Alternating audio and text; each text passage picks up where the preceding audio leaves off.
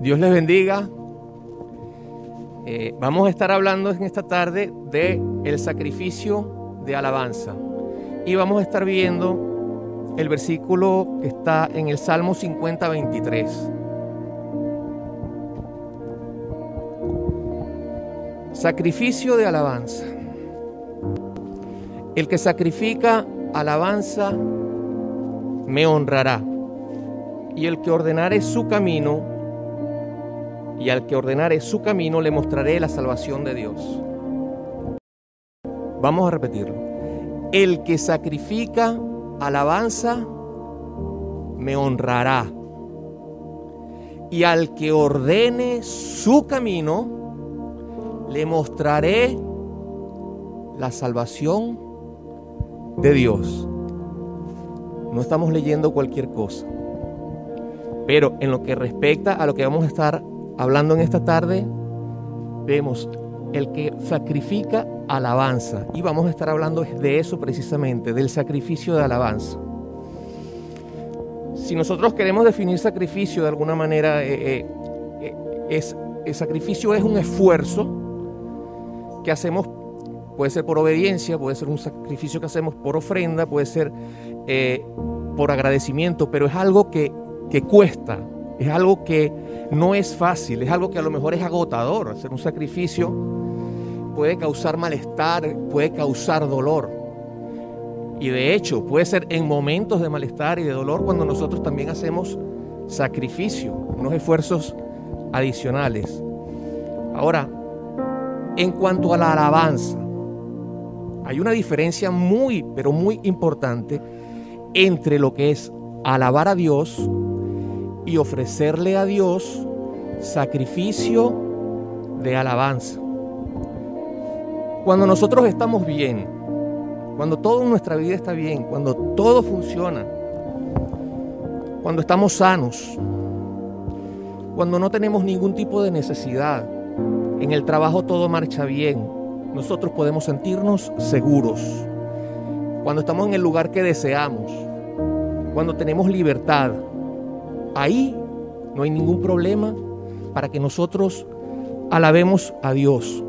Cuando nosotros recibimos bendición de Dios, pudimos comprar un coche, pudimos comprar una casa. Cuando recibimos bendición de Dios, un milagro de Dios, cuando ya todo lo malo pasó, en ese momento, alabar a Dios, eso es muy fácil. Eso es muy fácil. Ahora, en ese momento en que todo está bien, nosotros debemos vivir una vida donde reconocemos a Dios y una vida de gratitud a Dios. Es justo, es necesario que en los momentos buenos alabemos a Dios. Pero ¿qué pasa cuando estamos en dificultades, cuando todo parece que nos va mal, como si el mundo se está destruyendo y se nos viene encima, cuando tenemos hambre, tenemos sed, nos sentimos mal, cuando estamos enfermos, estamos cansados, no tenemos ganas de trabajar, estamos desanimados, desalentados ¿Qué pasa cuando acabamos de perder un familiar? ¿Qué pasa cuando estamos presos? Hay personas, hay cristianos que a veces incluso quedan presos sin haber cometido ni siquiera delito, presos. De eso vamos a hablar más adelante. ¿Qué pasa cuando cuando nos golpean, cuando nos violan a una hija, ¿Qué pasa en esos momentos que pasan? Suceden cosas en nuestra vida que nos hacen tanto, tanto daño, que nos hacen sentir tan, tan mal. ¿Es fácil en esos momentos alabar a Dios?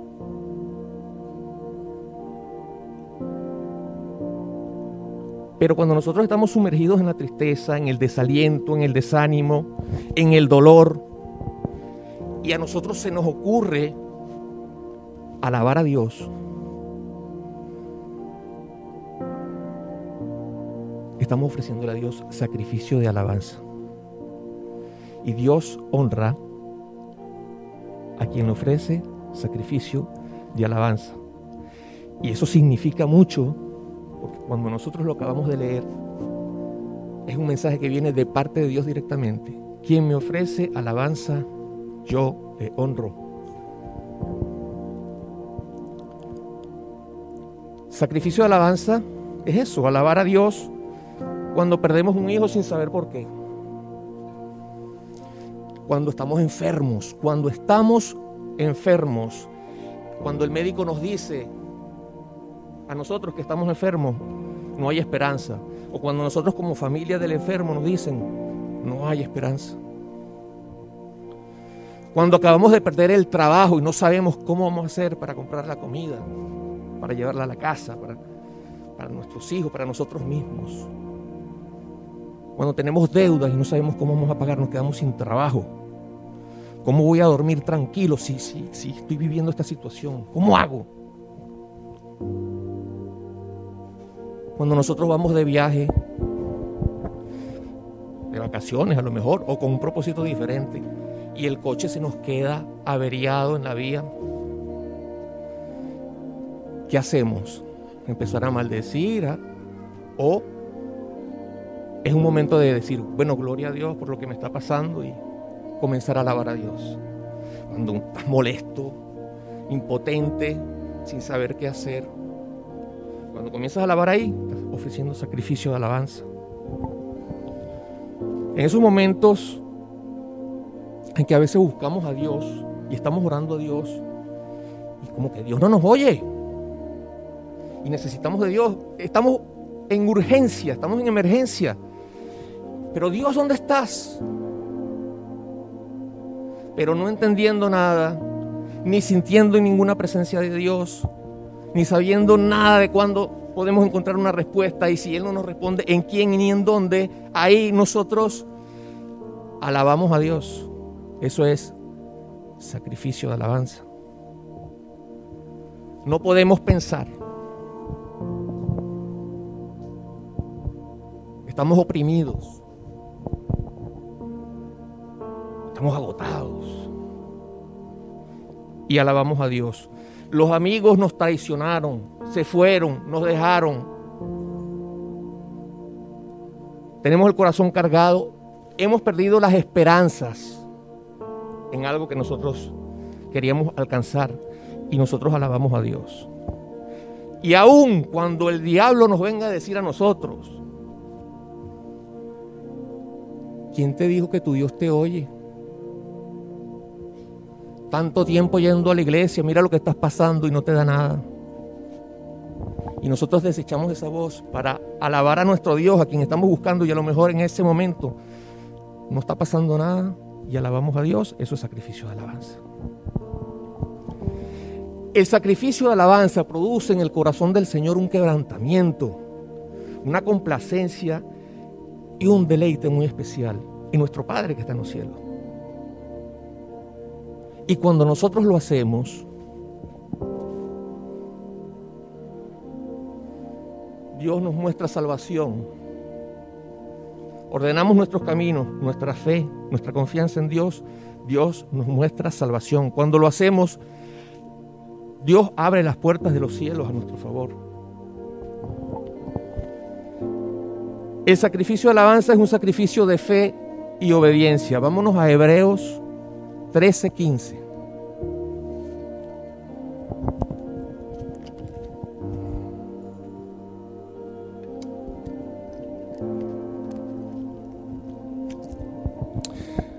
Alabamos a Dios porque por medio de su palabra le hemos conocido.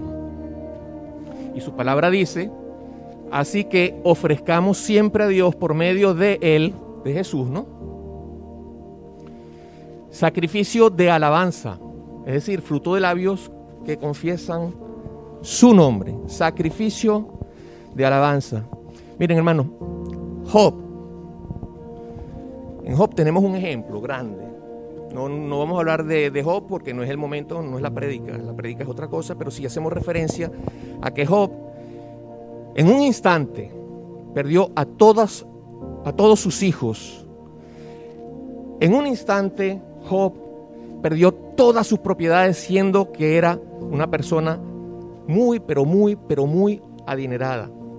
En un solo instante Job quedó enfermo de la cabeza a los pies y su carne se despedazaba hasta la lengua, hasta por dentro, internamente. Para colmo, esa enfermedad le duró una cantidad de meses. Y su esposa, que no se murió, le dijo a Job, maldice a tu Dios y muérete.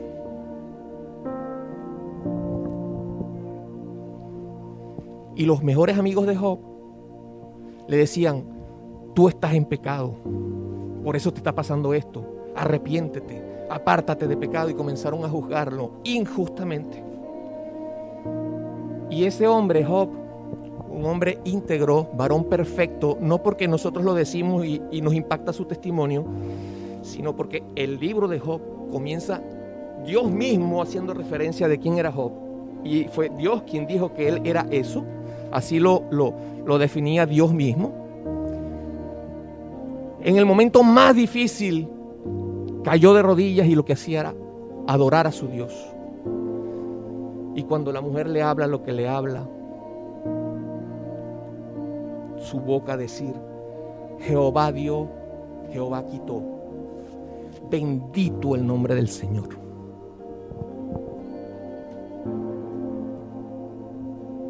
Bendito el nombre del Señor.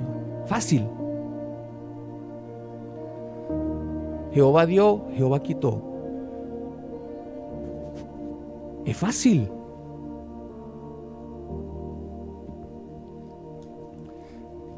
Nosotros vamos a ver un testimonio de lo que es sacrificio de alabanza. Es el de todo lo que se puede encontrar en la Biblia, creo que acerca del sacrificio de alabanza eh, es lo más, lo más poderoso que hay. Y lo vamos a leer en el libro de Hechos, en el capítulo 16, a partir del versículo 20.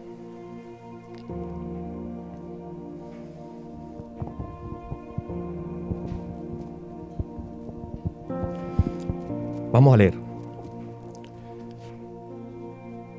Vamos a hablar de dos siervos de Dios que son Pablo y Silas.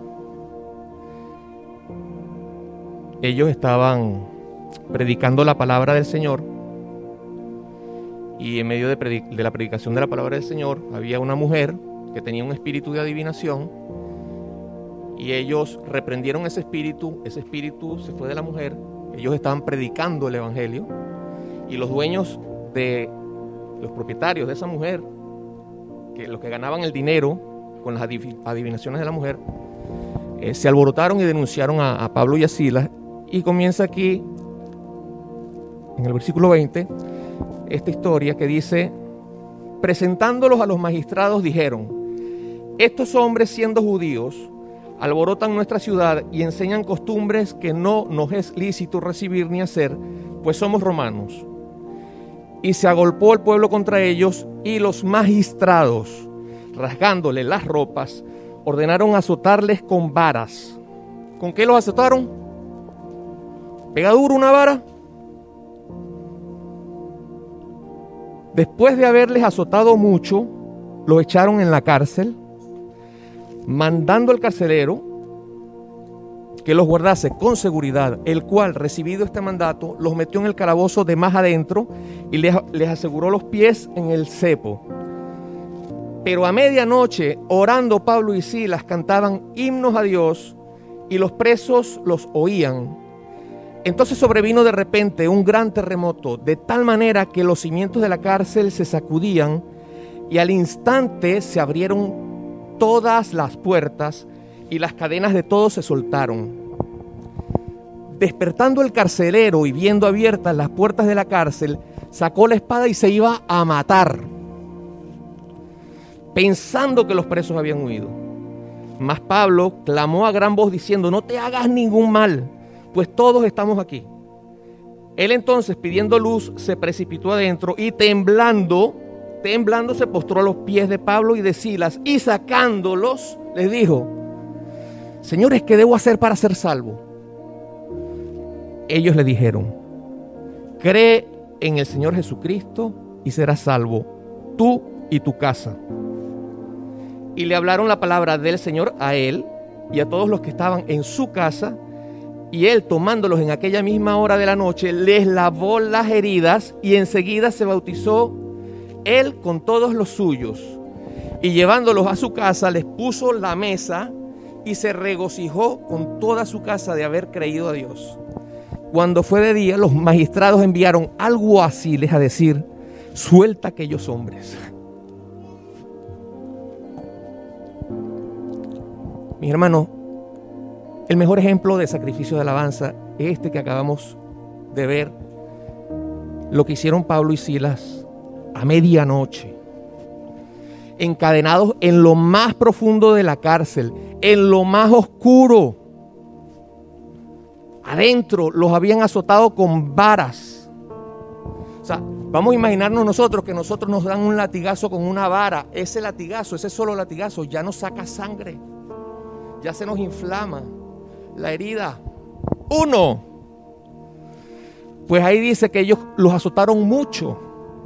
O sea, imagínate a medianoche en esa cárcel tan oscura allá adentro. Acuérdate que, leímos que le habían hasta rasgado las ropas, probablemente estaban medio hasta casi desnudos allá adentro, sin, sin, sin ropa para cubrirse a lo mejor hasta del frío o extremo calor.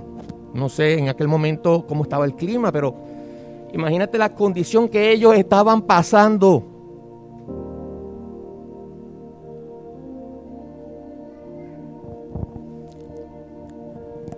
heridos con cantidades de heridas sangrantes en lo más profundo y con los pies atados al cepo. No sé si saben lo que es un cepo.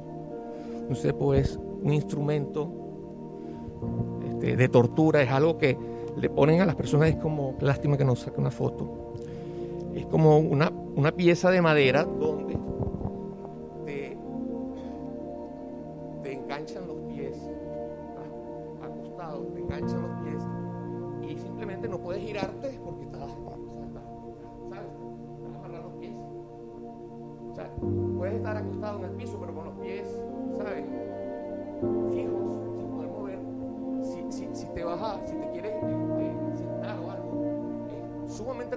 Pero es que el problema es que ellos están heridos, que, que están azotados.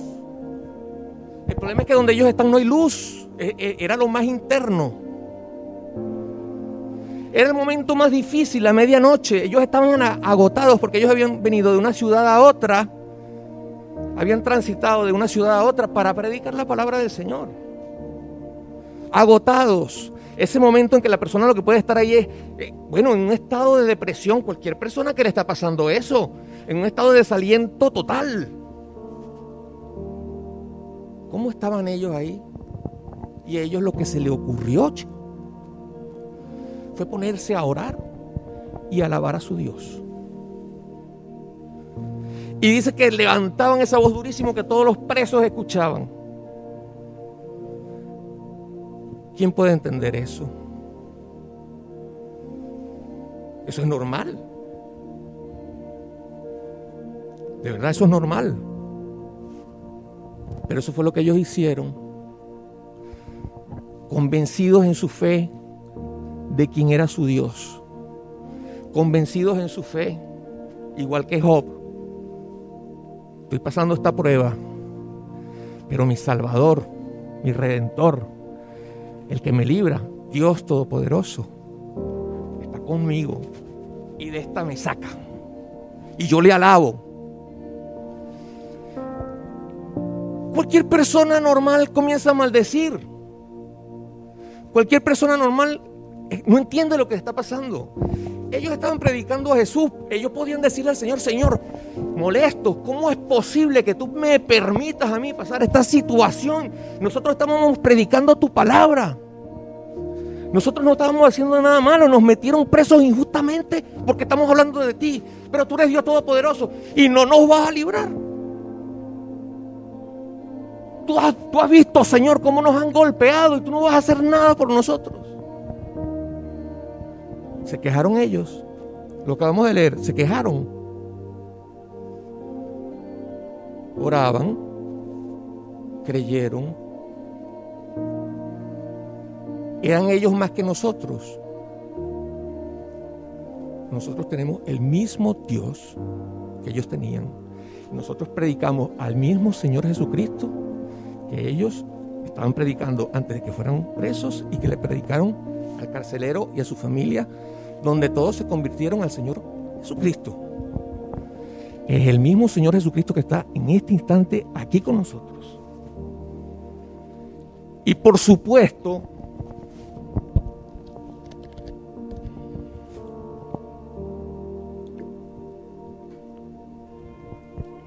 por supuesto, que esto no es una cosa natural, es una cosa sobrenatural. O sea, ni nosotros, ni ninguna persona, ni nadie puede hacer lo que ellos hicieron si no es por medio de Jesucristo. No nos engañemos. Pero ellos amaban a Dios. Ellos conocían a Dios. Ellos habían entregado sus vidas al Señor Jesucristo con total convicción. Y ellos eran personas que estaban llenas del Espíritu Santo de Dios, que fue el que les ayudó en ese momento. Que fue el que permitió que ellos pudieran hacer eso que ellos hicieron y sucediera lo que sucedió. Ellos tenían intimidad con Dios, una relación íntima, personal. Lo primero para ellos en su vida era Dios. Su mirada no estaba en los problemas que los rodeaban. Estoy seguro que si ellos estuvieran con nosotros, ellos no están pendientes aquí de pandemia ni nada de esas cosas, sino para predicar en todo caso. Pero no porque a ellos les afecta eso. Porque ellos saben a quién sirven, ellos saben a quién pertenecen, ellos saben a quién guardan. Y ellos sabían también que si de todas formas tuvieran que pasar la prueba que tuvieran que pasar, y si de todas formas estando en un tiempo de pandemia ellos tuvieran que pasar una prueba, igual que cuando los metieron presos, ellos en medio de esa prueba alabarían a su Dios ellos no eran personas que se estaban quejando.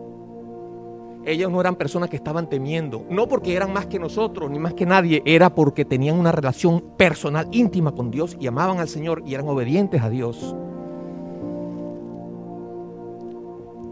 Y ellos eran preocupados por acercarse a Dios, pero ellos amaban las almas.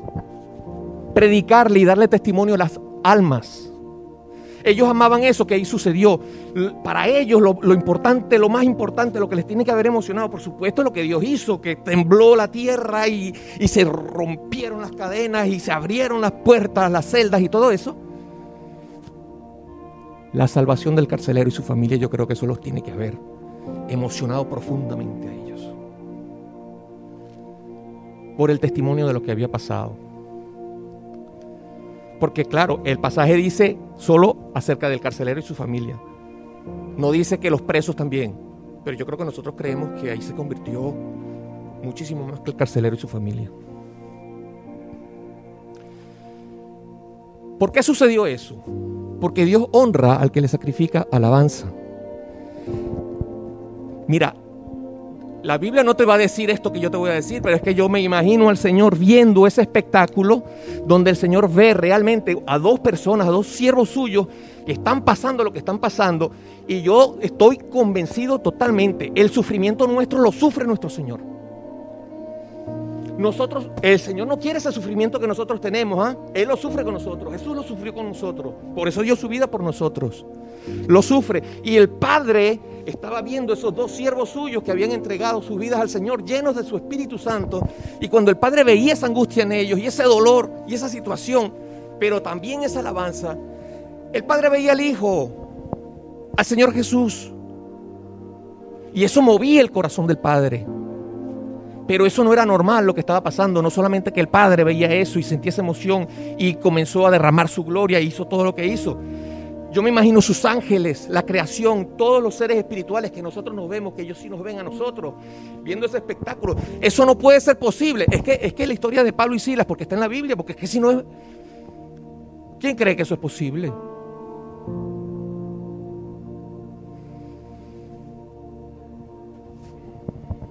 Entonces, solo porque estaban llenos del Espíritu Santo de Dios, lo pudieron hacer. De ahí lo importante de la enseñanza, del testimonio que ellos nos dejan a nosotros, ¿verdad? De que nosotros siempre tenemos que tener al Señor en primer lugar, pero es responsabilidad personal de cada uno hasta dónde tú quieres llegar con esa relación con el Señor Jesucristo. Cuanto más le conozca, cuanto más te acerque, ¿entiendes? Más vas, mejor, más grande va a ser tu fe, tu confianza en Dios y vas a poder ver con mayor facilidad el, milagro de Dios en tu vida. Porque sin fe es imposible agradar a Dios. Y podemos venir a la iglesia. Pero si no tenemos fe, si no confiamos en Dios, venimos a la iglesia y escuchamos esta palabra que estamos hablando aquí. Pero si no la creemos, ahora para que esa fe fuera, sea grande, tenemos que ser como ellos, estar cerca de Dios y hacer la voluntad de Dios. Dios tiene propósito para cada uno de nosotros. Solamente con el testimonio de lo que Dios hace en nosotros, muchísimas vidas que están muy mal hoy pueden ser bendecidas por Dios en sus momentos de dificultad.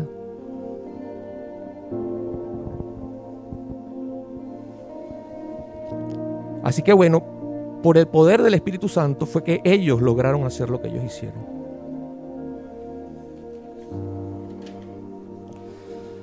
El mensaje. Antes de concluir, yo, 5 o 10 minutos para... Acabamos de ver lo mejor. O sea, mejor, mejor que, que ese testimonio eh, es difícil conseguir algo. Pero si queremos algo cercano, yo puedo dar testimonio personal del sacrificio de la alabanza. Porque algunos, algunos saben alguna situación que yo pasé muy complicada en mi vida. En, en, un momento donde yo tenía muchos años sirviendo a Dios. No estaba en malos caminos, estaba sirviendo al Señor y ayudando a mucha gente a llegar al Señor. Pero como a Job, varón íntegro, perfecto, le tocó. Como a Pablo y Silas y a muchos otros en momentos que tú dices, pero ¿por qué están pasando esa situación? Un día me tocó, me tocó después de muchos años, muchos años, incluso liderando el ministerio de alabanza. Incluso, mira, cuando me tocó, para que tengas una idea, yo tenía 14 años hablando este mensaje. Estoy hablando hoy. Pero no tenía el testimonio que yo te voy a dar ahora. Eh, no voy a dar los detalles de la prueba, solo voy a decir que después de 10 días caminando, porque no podía acostarme a dormir, porque sucedió algo que en lo que yo me acostaba y me ponía en posición horizontal, me asfixiaba. Tenía que estar parado, tenía que estar caminando porque me asfixiaba. Y cuando me pasó eso y no me podía acostar a dormir, le agarré pánico a la cama. Diez días sin poder acostarme. Diez días que yo necesitaba sentarme en una silla porque es que, vení, ¿cómo hago? Pero me sentaba en la silla como para, ¿sabes? Que ya no podía más. Pero es que me tenía que parar de la silla porque me asfixiaba cuando me sentaba. Tenía que caminar. Y subía escaleras y bajaba escaleras y subía escaleras y bajaba escaleras. Porque el apartamento es duplex. Sucedió que después de 10 días, oye, una persona que está 10 días en esas condiciones, mira, yo había orado, yo había ayunado, yo había alabado a Dios, había sacrificado alabanza. Había hecho una todo lo que yo sabía hacer que Dios, que yo había aprendido en los caminos del Señor, lo había hecho. Más la prueba estaba ahí. Pero ya después de 10 días, mira, ni que seas el super cristiano, cuando es de parte de Dios que, que hay una prueba que tenemos que atravesar, como atravesó nuestro Señor Jesucristo, porque fue la copa que tuvo que pasar de parte del Padre, no hay nada que hacer, hay que pasar la prueba. Ese día 10 después de, muchas cosas que pasaron que no las puedo contar acá, simplemente estaba tan mal, yo estaba tan confundido porque yo había ayudado a muchas personas en esa condición a salir de eso. Pero yo nunca esperé que a mí me iba a pasar eso. Nunca me imaginé. Yo no entendía nada de lo que me estaba pasando ni por qué me estaba pasando. Y fue tan grave. Bueno, ahí está Yadira. Para yo sentarme un rato, ella me sacaba en el coche a dar vueltas, pero tenía que ser al lado de la casa porque me daba una angustia y una asfixia que saliéramos un poco más y pasara cualquier cosa y no pudiéramos movernos. Nos quedáramos encerrados en un tráfico o algo. Uno de esos días llegamos al conjunto residencial, son edificios de 5 o 6 pisos, y vamos hacia el hall del conjunto residencial. Eh, físicamente estaba muy afectado, apenas podía caminar y una voz me dice, mira ya, porque de allá te vas a lanzar. Mañana tú no estás. Eh, bueno, contar detalles y recordar eso es muy, muy desagradable. Solo lo digo como testimonio y no quiero hacer mucha memoria de eso. Luego subimos a la casa y en la casa había un tablero, el tablero de la electricidad no tenía la tapa porque eh, eh, había uno de los, de los eh, allá le llamamos breaker, dañado, y había que hacerle un trabajo. Me decía, y aquí, agarrar así, y eso es rápido. ¿Qué pasa? Yo estaba tan débil que yo pensé que iba a pasar. Yo pensé que iba a pasar. Yo no estaba pensando en hacerlo yo y tomar la decisión yo. Lo que pasa es que yo estaba tan confundido, que yo creí que me iba a lanzar. Pero hay más. En la madrugada de ese día, cuando ya, bueno, lo que faltaba era amanecer para yo saber que, ya yo no iba a estar más, eh, me logró convencer esa voz satánica, diablo mismo, de que no solamente me moría, sino de que yo me iba para el infierno. Oye, eso fue una situación espantosa, pero espantosa, porque yo no aguantaba cinco minutos más en esa condición que yo estaba pasando. Y yo no tenía problemas, eso fue algo que me dio así porque me dio y punto. Mi familia bien, mi trabajo bien, en la iglesia bien, en todo bien, mis hijas bien, todo bien, pero yo así.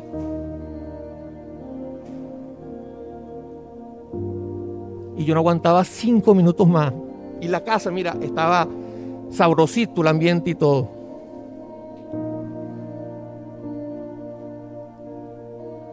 Cuando yo dije, una eternidad donde voy a sufrir más que de lo que estoy sufriendo aquí, y va a ser a partir de mañana. Oye, no quiero recordarme de eso. ¿eh? Fue tan extrema la prueba y ese momento que antes de que el diablo, que la intención era realmente que yo me matara, ese día yo hablé con Yadira, ahí está Yadira, mi esposa. Le dije, Yadira, esto es lo que está pasando. Necesito darte todas mis claves de todas mis cuentas, todas mis claves de todas mis redes. Necesito darte todo porque no sé qué va a pasar. Esta es la situación. Y yo le oré a Jesús y le dije, Señor Jesús, porque yo conocía a mi Dios y yo sabía que Él estaba ahí, pero claro, en ese momento ninguna persona en su condición natural puede estar en su, en su sano juicio. Yo estaba totalmente desencajado. Sin embargo, yo le dije, Señor Jesús, tú sabes lo que he hecho por ti, tú sabes quién eres para mí. Eh, si me tengo que ir, llévame tú y llévame ya. Pero yo antes de que pase cualquier cosa, cada una de las canciones que a través de estos años yo te he escrito, te las voy a cantar. Ahora en este instante. No tenía fuerza para estar de pie. No tenía fuerzas para nada. Y comencé una por una. Estoy hablando de más de 60 canciones, como 80 canciones que yo le había escrito al Señor en ese momento. Una por una. Señor, esto está escrito aquí es lo que tú has hecho en mí. Esto que está escrito aquí es lo que tú eres para mí. Esto que está escrito aquí es lo que siempre te he querido dar y te voy a seguir dando.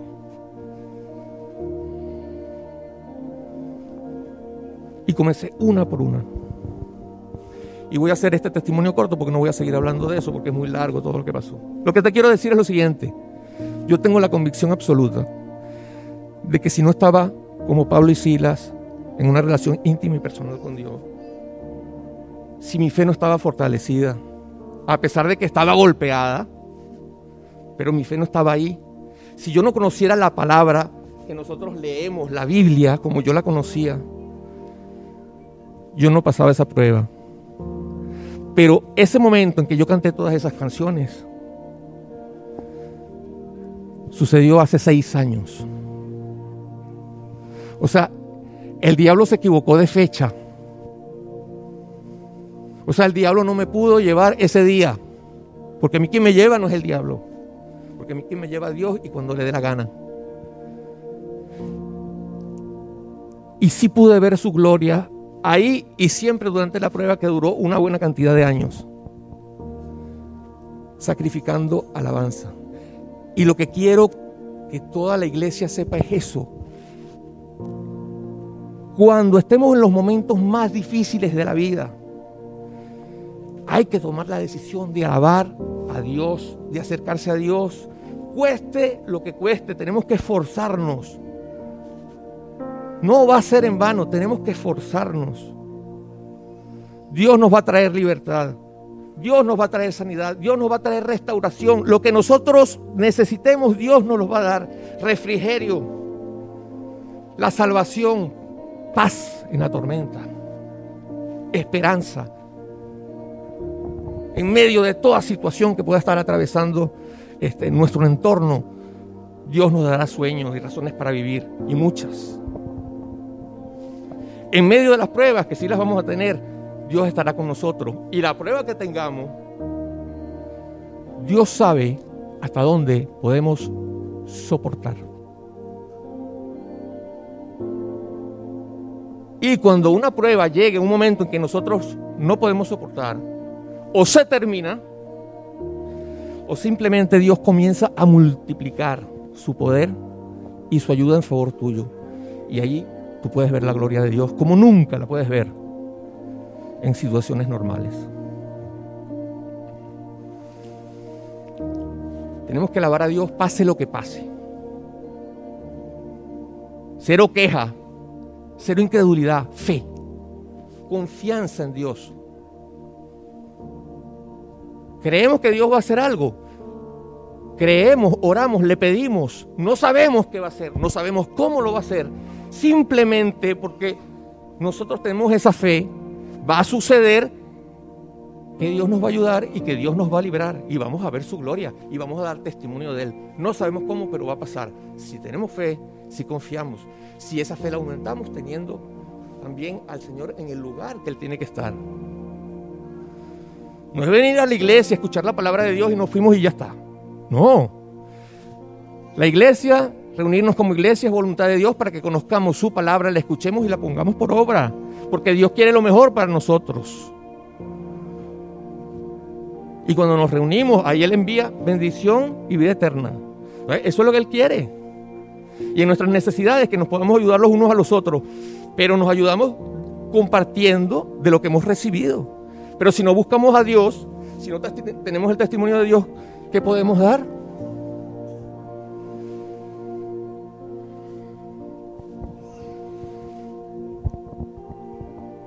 No comprendemos por qué tenemos que dar gracias. No entendemos lo que Dios está haciendo. Vamos a darle gracias. Vamos a alabarle.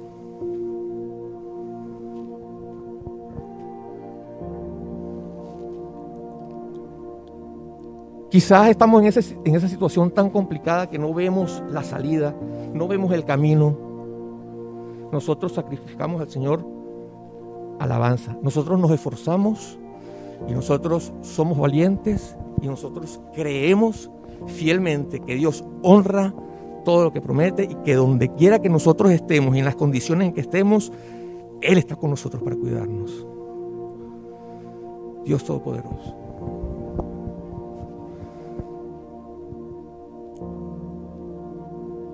Ahora bien, ¿será que podemos poner en práctica Ahora mismo acabamos de cantar una canción que viene del cielo. Se lo dije a Maxi. Es que no me había dado cuenta de las otras. O sea, hoy se cantaron todas las canciones. O sea, te las dio el Señor así, pero mira, agarra ahí porque esto es, esto es lo que tiene que ser, tal cual. Y vamos a hacer Levanto un aleluya. Solo dejo esto. ¿Será que lo podemos hacer como lo hacían Pablo y Silas si estuvieran aquí con nosotros? ¿O será que lo vamos a hacer como estamos acostumbrados nosotros aquí, todo bello, todo bien? vamos a la iglesia, sí, los hermanos, sí, después, oye, sí, vamos para la iglesia y pensando en, cualquier cosa. ¿Será que lo vamos a hacer con ese entendimiento de para quién lo hacemos y por qué lo hacemos? Y lo último que te digo para pasar a... Podemos pasar. Mira, lo último que te digo, lo dije hace rato. 14, 15 años ministrando esta palabra. Hermanos,